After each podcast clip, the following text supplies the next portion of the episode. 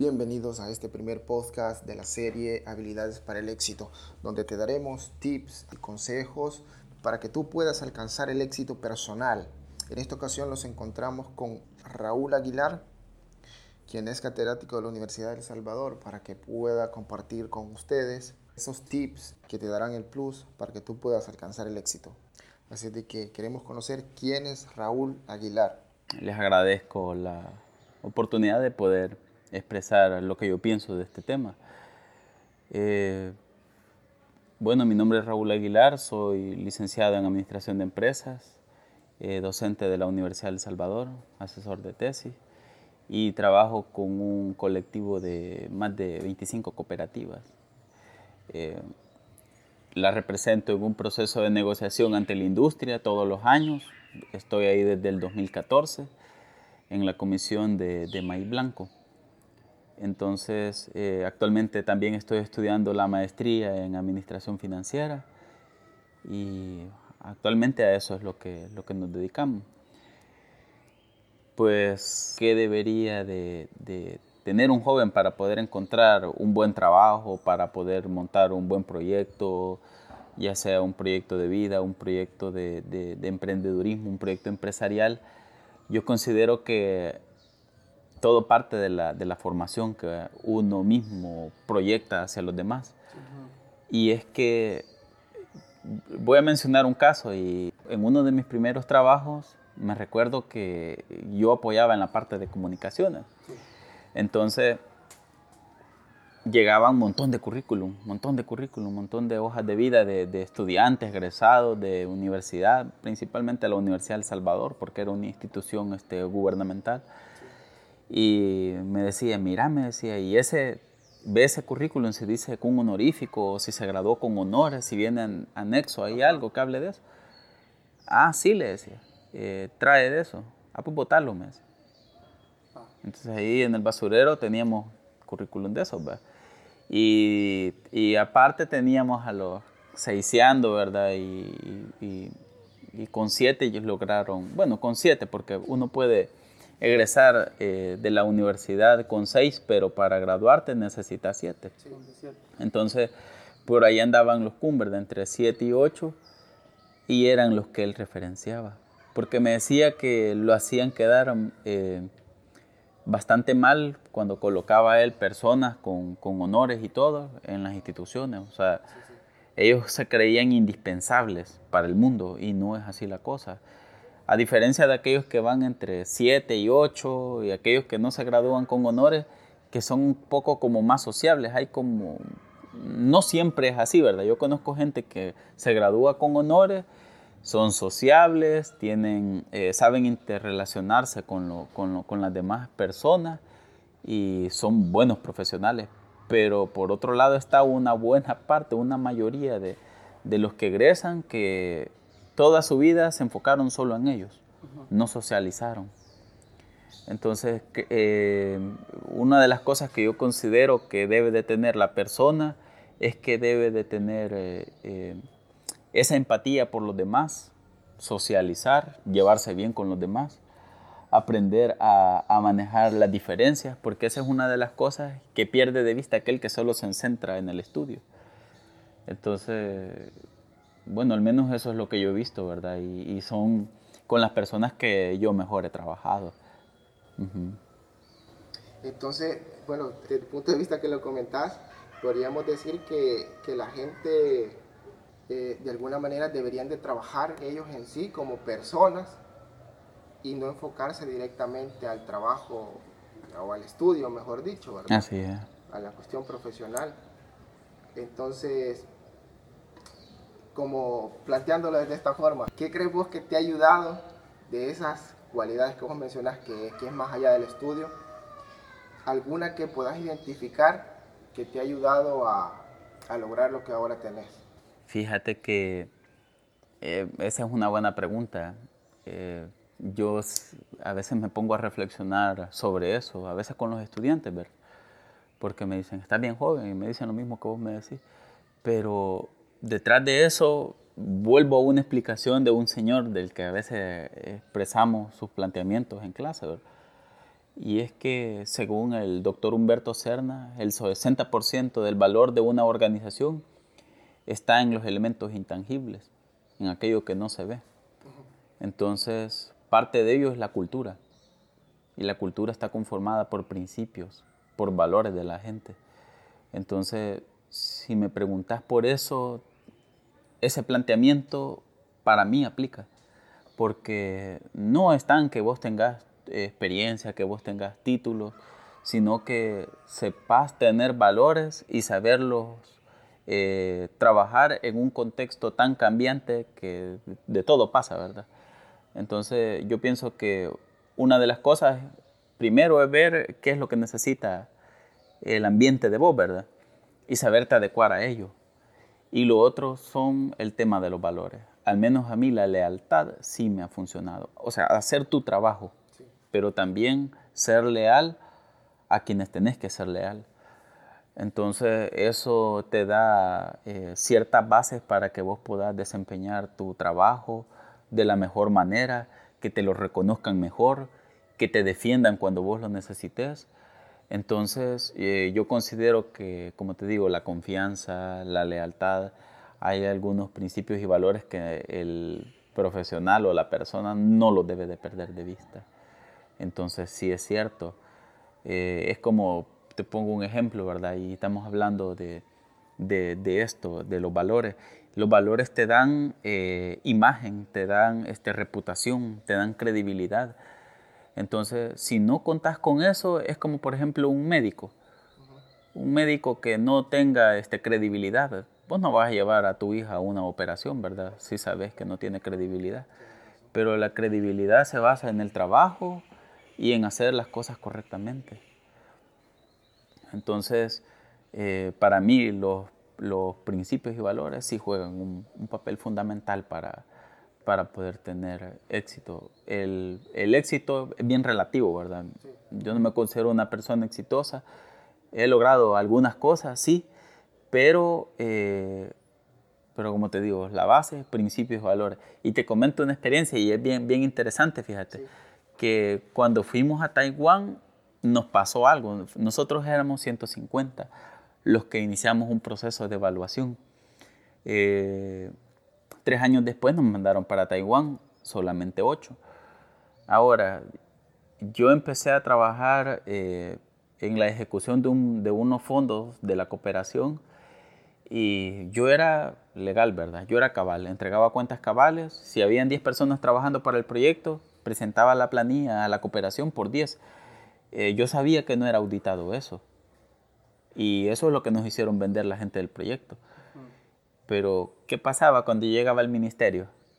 El mismo proyecto encontraba 30 personas trabajando para el proyecto y ganando el doble. Eh, cada uno de los, de los trabajadores que, formaban parte de... En este caso el proyecto era la construcción eh, del centro de acopio, construcción y ampliación del centro de acopio. Entonces, bien interesante porque, perdón, era remodelación del centro de acopio. Bien interesante porque eh, proyectos con las mismas dimensiones, el mismo presupuesto, había más gente trabajando y por más tiempo. Entonces, cuando llegaban los cooperantes, cuando llegaban los taiwaneses a ver las instalaciones, eh, solo encontraban cinco personas, pero en planilla decía 20. Entonces ellos, cuando finalizó el proyecto, ya no formaron parte del proyecto y fueron descartando así mucha gente. Eh, después hubieron compras de equipo. Cuando llegaban a ver los cooperantes a los centros de copio, si contaban con ese equipo, no lo tenían. Decían que se lo habían robado. Entonces, otra vez a descartar gente, ¿verdad? Descartar gente. Y nosotros ahí con el equipo. Ya de último empezamos a quedar como 15. De esos 15 o 8 íbamos a ir, ¿verdad? Estaba bien bien reñida la, cuestión. Nos hacían evaluaciones eh, constantemente, pero ya en el tercer año, ya en las últimas, ¿verdad? Para, ver quiénes íbamos a ir, eh, los taiwaneses nos dijeron que a eso de las 6 de la tarde nos dijeron, miren, fíjense de que el día de mañana ya no va a haber nada, así es de que si quieren se pueden ir uno, ¿verdad? O sea, estábamos en Entrepinos, me recuerdo, estábamos en Chalatenango. Y nos dijeron, miren, fíjense que para el día de mañana ya no tenemos nada que hacer, ¿verdad? O sea, si quieren se pueden ir o si quieren se quedan acá. Pero como ya no va a haber nada para el día de mañana, tenemos disponible ese fondo, ¿verdad? Eh, del almuerzo, del desayuno y vimos que era un presupuesto bastante alto. Pueden pedir lo que quieran en la noche. Pues vienen ellos y solo empezaron a observar qué pedía cada quien. Y yo me fijé. No, dije yo. Esta gente se está fijando de qué es lo que está pidiendo cada. Y, llegaban unos y le decían, mire, este, Steven le decía, pero eh, podemos pedir lo que sea. Sí, pidan lo que sea. Los platos, si mal no recuerdo, valían como, el más barato valía como 10 dólares, pero habían platos de hasta 45, 50 dólares. Y en eso los taiwaneses pidieron una cerveza, ¿verdad? Y yo como vi que estaban tomando cerveza, vengo y les pregunto, miren, eh, yo eso, hasta lo evalué eso, ¿verdad? El tema de la cerveza, porque yo sé que para ellos tomar cerveza no es eh, una cosa del otro mundo, ¿verdad? Un pecado capital, ¿verdad? este, y que te van a andar jugando por eso. Una cerveza es una cerveza. Entonces yo le pregunté, miren, ¿y yo puedo tomar una? Sí, me dijeron, puedes pedir. Cuando vieron que yo pedí una, mis otros compañeros, podemos pedir, podemos pedir licores, sí. Pidieron eh, botellas de tequila, eh, platos de 40 dólares, juela, yo me quedé, platos de comida de 40 dólares, y me quedé, ey, estos se, se pasaron, ¿verdad? Y los que estaban en, habíamos cuatro que estábamos en la mesa, y les dije, miren, ellos se están fijando qué está pidiendo cada quien. Yo pedí el plato más sencillo porque me había gustado la, la, la lasaña del día anterior, ¿verdad? Entonces, todos los que pidieron platos así caros y todos aquellos que se aprovecharon con el licor, no fueron, no fueron. Todavía no. Una de filtro, quizás. Fue el último filtro, así es. Porque la gente busca tener siempre eh, gente responsable, ¿verdad?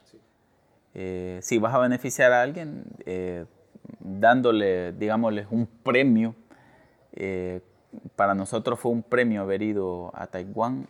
Eh, la gente siento que evaluó eso, evaluó nuestra cultura. Y fue una gran experiencia porque por un plato de comida definió mucho. Podríamos decirlo, si lo ponemos en la parte profesional, podría aplicar lo que vos decís. O sea, primeramente conocer primero el puesto, ¿verdad? Por conocer los valores, a qué se dedica la empresa o organización a, la cual vos vas a aplicar un trabajo y que en base a eso poderte perfilar vos. Entonces creo que sería algo que, que aplica en, en, muchos ámbitos, el poder conocer antes a quién te vas a dirigir, con quién te vas a presentar, para que puedas tener quizás no ventaja, ¿verdad? Sino que a sincerarte y de manera poderle llegar, podríamos decir, poder llegar y lograr lo que, lo que te has propuesto. Fíjate que, vaya, pero para llegar a eso tiene que haber un vínculo, que la gente te tiene que conocer. Entonces, por eso les decía que había que siempre estar pendiente del entorno, de lo que te rodea y, ver qué es lo que el entorno pide de vos. O identificar qué es lo que el entorno o cómo le puede servir a tu entorno.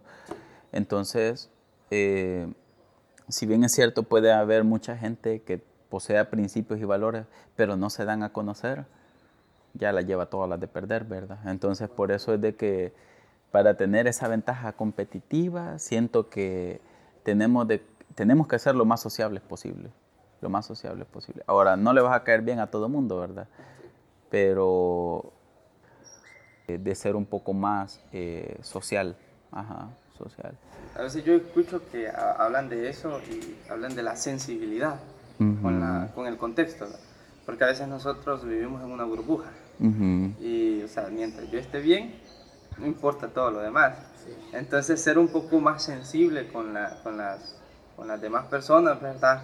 tratar de conocerlas y pues, a la hora de, de ser sociable pues el profesional no es solamente su carrera, ¿verdad? sino que es él y su persona, su carácter, o sea, es un todo, ¿verdad? Es una persona. Sí, así es. Entonces sí es importante y es bien necesario lo del tema de la sensibilidad.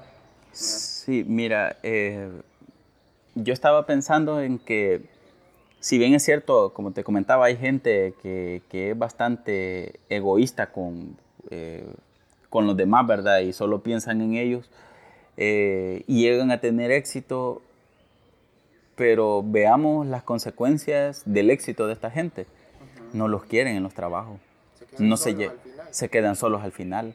Y si bien es cierto, ahí pueden estar años y años y años en el trabajo, generan un clima de trabajo tan tenso para, para, para los, para los, valga la redundancia, para los trabajadores, que todo el mundo cree cuándo o sea, me van a sacar y todo el mundo se anda generando un estrés que al final una persona te puede contaminar un ambiente de trabajo, una persona. Pueden ser muchos los trabajadores que existan en ese trabajo y puede ser una persona altamente preparada y todo, pero una persona te, te desequilibra la cultura eh, laboral. Entonces, de pronto sí es mejor buscar gente más equilibrada, ¿verdad? Estaba viendo que fuera de, de la parte, podríamos decir, profesional y demás, sería primero una persona con buenos valores y eso te va a garantizar de alguna manera que vas a ser un buen profesional, ¿verdad? Sí, así yo creo que los mejores trabajos que cualquier persona puede encontrar en la vida son aquellos donde hay un jefe comprensible. Ahí la persona se siente feliz porque hay un vínculo de alguna forma con mucha confianza en poderle expresar este, las situaciones que se le presentan. Entonces, eh, tener un jefe con empatía, tener un jefe que, que te considere, porque, porque sabe que lo que, lo que a vos te está pasando es una verdad, eh, tener un jefe que te considere es lo mejor que, que te puedes encontrar. Otro punto, bueno, sabemos que vos sos eh, catedrático de la Universidad de El Salvador, entonces a lo mejor hay alguno por ahí de la universidad o estudiante, independientemente a qué universidad asista, eh, va, va, a querer algo que pueda aplicar ya. Y desde tu punto de vista, no sé si vos lo haces, no estamos hablando de críticas ni tampoco de juzgar, pero si puedes identificar, eh, bueno, hoy que estás en la universidad, puedes identificar por, decir, este joven, por su comportamiento y demás, este sí la va a hacer en la vida. O puedes decir, este, por cómo se comporta y demás, eh, se le va a hacer difícil o no lo logra así de fácil. ¿verdad? Mira, fíjate que yo antes, eh, uno juzga las apariencias, grave error, grave error. Acá a veces en la universidad consideran aquellos que, que no dan el ancho en las materias, eh, que dejan materia, como que, no, hombre, pobrecito ese, No, no le va a ir bien en la vida. En mi caso, te comento, ¿sabes desde qué momento mi mente le hizo así, se dio vuelta a todo. Nosotros trabajamos con un corredor de bolsa, eh, porque yo le pregunté, mire, ¿y usted cómo llegó a ser millonario? Siempre ha sido así. Ah, como un millonario. Ah, Me dijo que no. Me dijo que no. Porque es una persona tan lista para los negocios. Mira, él tiene un banco de empresas y, entiende de una forma tan perfecta el mercado que lo que el mercado necesita, él lo tiene. O se lo inventa. Mira, es una persona enfocada tanto en su trabajo 24/7. Y yo le preguntaba, mire, le dije yo, ¿y cómo es que usted es así? Le, yo quisiera conocer su, su vida, le dije yo. Y me dijo, mira, me dijo, te voy a contarme ¿Puedo decir unas malas palabras aquí? Sí, dale. Mírame, te voy a decir algo. Me. Él me cuenta que a los papás de él los mataron en la guerra, ¿verdad? Sí. Entonces, él era el hermano menor. Entonces, me dice de que se turnaron. En su momento ellos dijeron, bueno, vamos a seguir estudiando, ¿verdad? Eh, se fueron para... Eh, uno de ellos se quedó acá y le dijo, mira, le dijo el mayor al menor, mientras vos estudias, yo voy a estar trabajando. Entonces dice que agarró agronomía, si mal no recuerdo, para aquel entonces se tardaban tres años y medio para salir titulado. Y bueno, eso es lo que él me comentó. Pero lo interesante es de que cuando empezaban a, exponer el profesor en la pizarra y todo, dijo, bueno, él dice que como que tenés como un monito, me puso ese ejemplo, que tenía un monito así haciéndole con, con, unas, con unas cosas así, con unos platillos, ¿verdad?, dentro de la cabeza. Y dice que nunca entendía nada. Para no hacerte largo el cuento, no pasó ninguna materia en la nacional, ni una. Y todo el mundo lo dio por... Caso perdido. Caso perdido, ¿verdad? Pobrecito, este tipo no tiene futuro.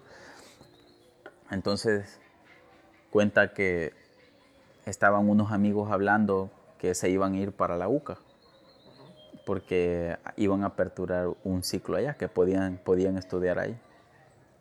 Entonces dice que le dije, mira, y él los escuchó porque no era una plática con él, porque él dije que era una persona tan apagada y vos le hablabas y a los 15 minutos eh, te, lograba entender lo que le decías, le contabas un chiste, a la media hora reaccionaba, ¿verdad? Se reía, lo, lo entendía. Entonces era una persona, pocas veces te encontrás gente así en la vida, así como él te la describe, pero que no le ves futuro. O sea, por, por eso te digo, uno juzga las apariencias y no sé a cuánta gente se le ha matado el potencial juzgándolos como tal, ¿verdad? Entonces eh, dije, vamos a ir a la UCA a inscribir y se les pegó, dice, y se fueron para la UCA a inscribir.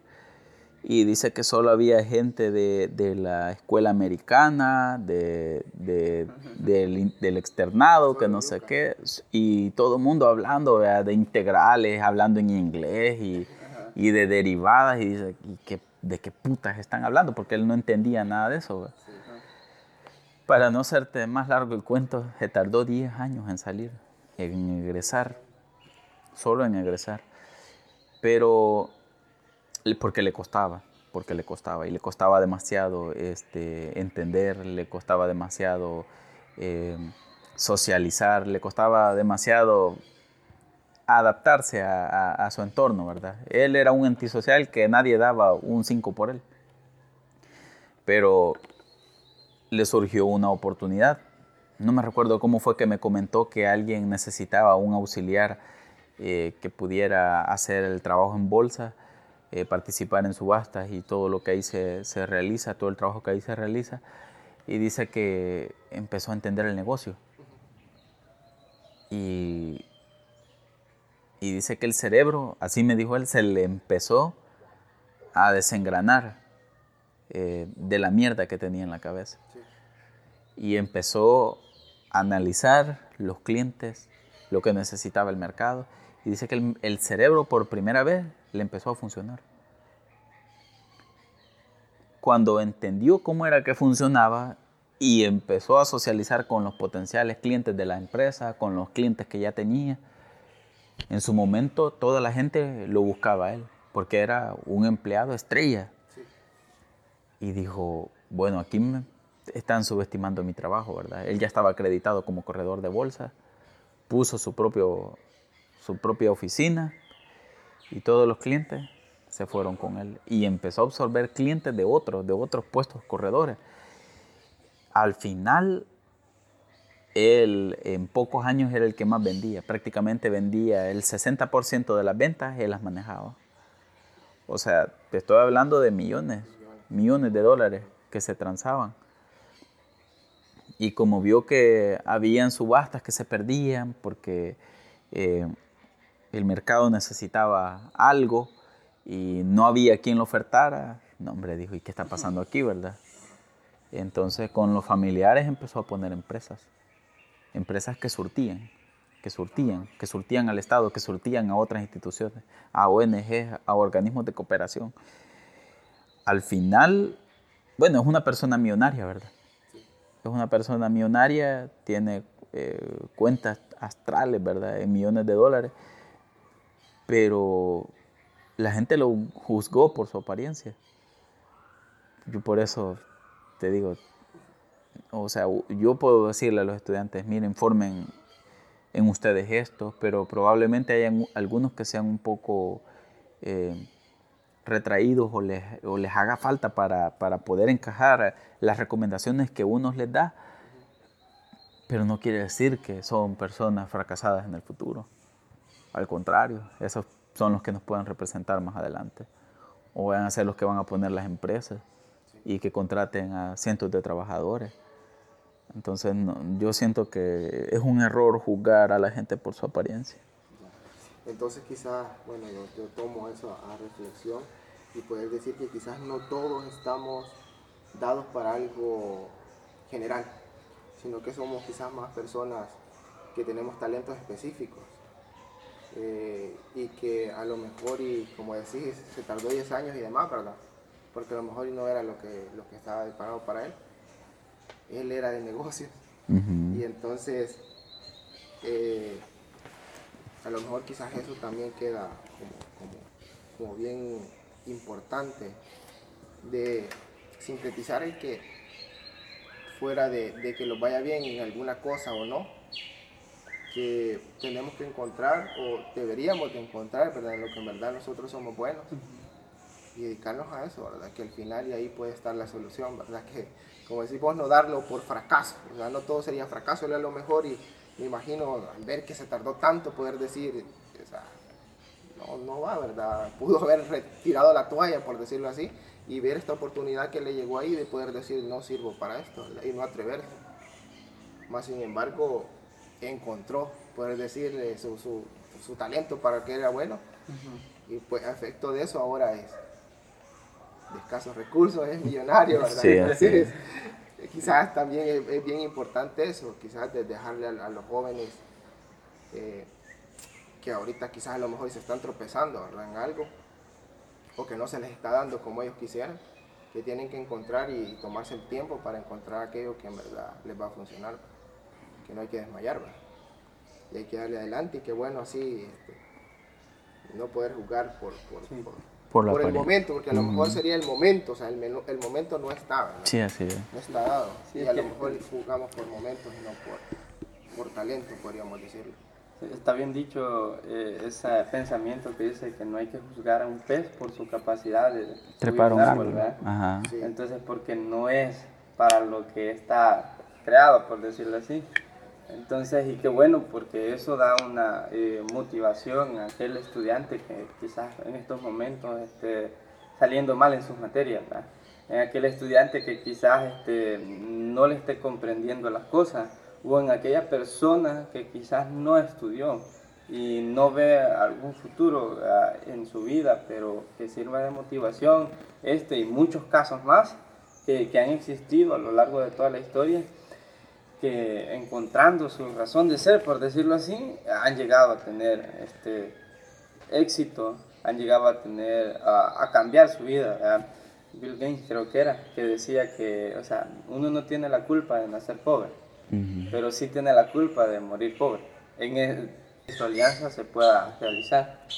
Sí, este, quizás, bueno, saliendo un poquito del, del tema, pero me parece interesante tocarlo con vos, como que sos bueno, sos docente o podríamos catedrático, mejor se ve más fino.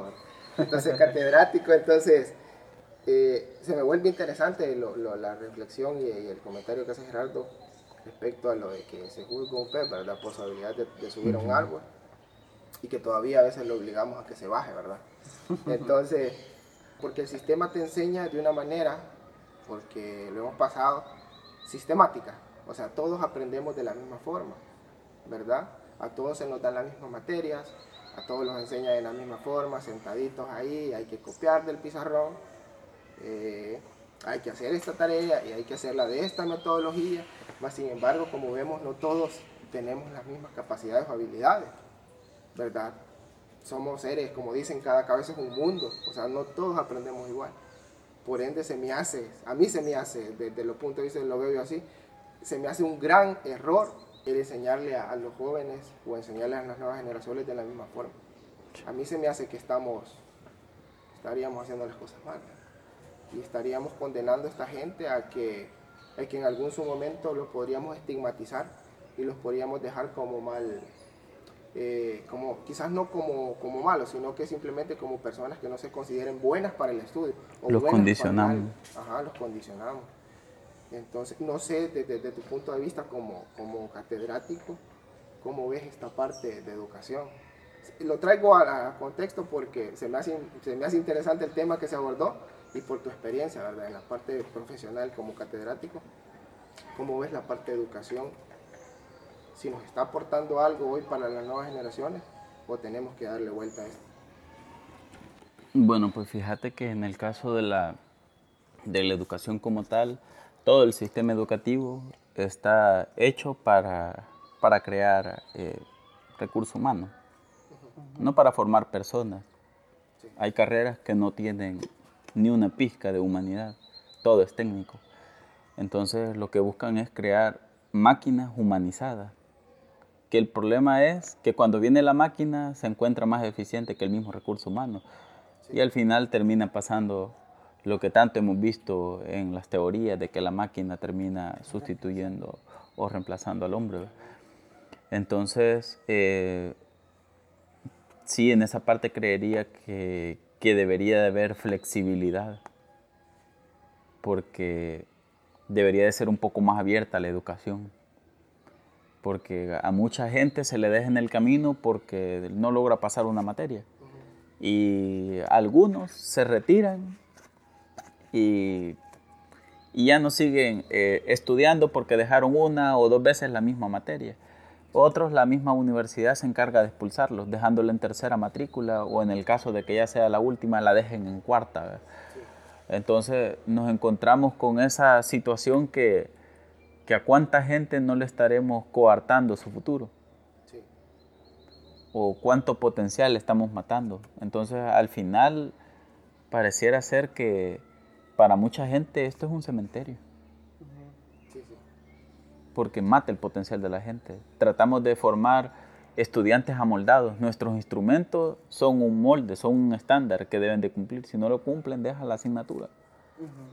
Entonces, eh, de pronto, los países desarrollados, eh, hay unos que ni siquiera hacen parciales. Países como Noruega no hacen evaluaciones parciales. Eh, toda la gente va pasando, pero van fomentando en ellos personas profesionales. Eh, trabajo en equipo, trabajo en equipo, valores, cuestiones técnicas, pero no, no, o sea, lo que se va evaluando es el aprendizaje. Eso es lo que se va, se va evaluando.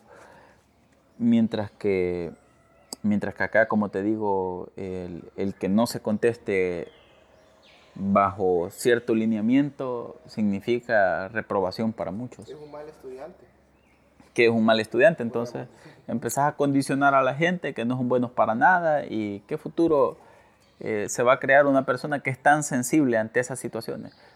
Porque no todos son así de sensibles. Hay gente que vos le decís que no son buenos para nada, pero aún así siguen adelante. Y, yo creo que esa es como la otra clave, la persistencia. Ser persistente, pese a la dificultad, pese a que dejas materia, continuar, porque tu futuro no es solo eso, ese no sos vos. Entonces la clave es seguir intentando, seguir intentando, seguir intentando. Y dicen que la, la clave del éxito es eh, intentar, intentar, intentar, pese a los fracasos. Porque el seguir intentando lo que te dice que al menos lo que se ha trabajado es la parte actitudinal. Sí, yo creo que esto bastante importante dejarle esa reflexión a, muchos de los que ahorita están siendo parte del sistema educativo, que están en ese camino o están por entrar de, algún, de, diferentes niveles, que más allá quizás de, de, antes lanzarse, creo yo, a decidir una profesión y demás, considero que debería ser importante reconocerse, ¿verdad? Reconocer también la parte de, o sea, qué aptitudes yo tengo, ¿verdad? para qué soy bueno, podríamos decirlo así. y que de esa manera nos podríamos ahorrar, creo yo, el, tropezar de alguna manera, no, no quitarnos todo el, todo el camino, ¿verdad? que a lo mejor y no va a ser tan, tan bonito, pero a lo mejor sí podríamos alcanzar de alguna manera más rápido algún resultado ¿verdad? que nos favorezca, identificando primero para qué, ¿verdad? Somos buenos y hacer eh, como, esa, como ese estudio, ¿verdad? y por otro lado, en base a eso, quizás no, no decidir una, una profesión, podría decirlo yo, sino que vaya enfocado a lo que nosotros queremos como personas, que queremos lograr. como decís vos bien, no podíamos definir éxito una X cantidad de dinero, una propiedad, un, Un estatus. vehículo, un estatus, sino que en verdad que seamos felices, ¿verdad? Así es. Quizás pedirte como última cosa, eh, que de todas las que hemos hablado, de los valores, actitudes, habilidades, como le pudiesen llamar, ¿cuál consideras vos que te ha servido más? Eh, hasta el punto de, de donde te encontrás ahorita, ¿cuál de todos estos valores o habilidades que resaltes una? La que más te ha ayudado o te ha servido, mejor dicho, para estar donde estás ahorita. Bueno, sí hay una. Y sí, digamos que es la base de las demás, la confianza. Confianza, Sí, la confianza. confianza.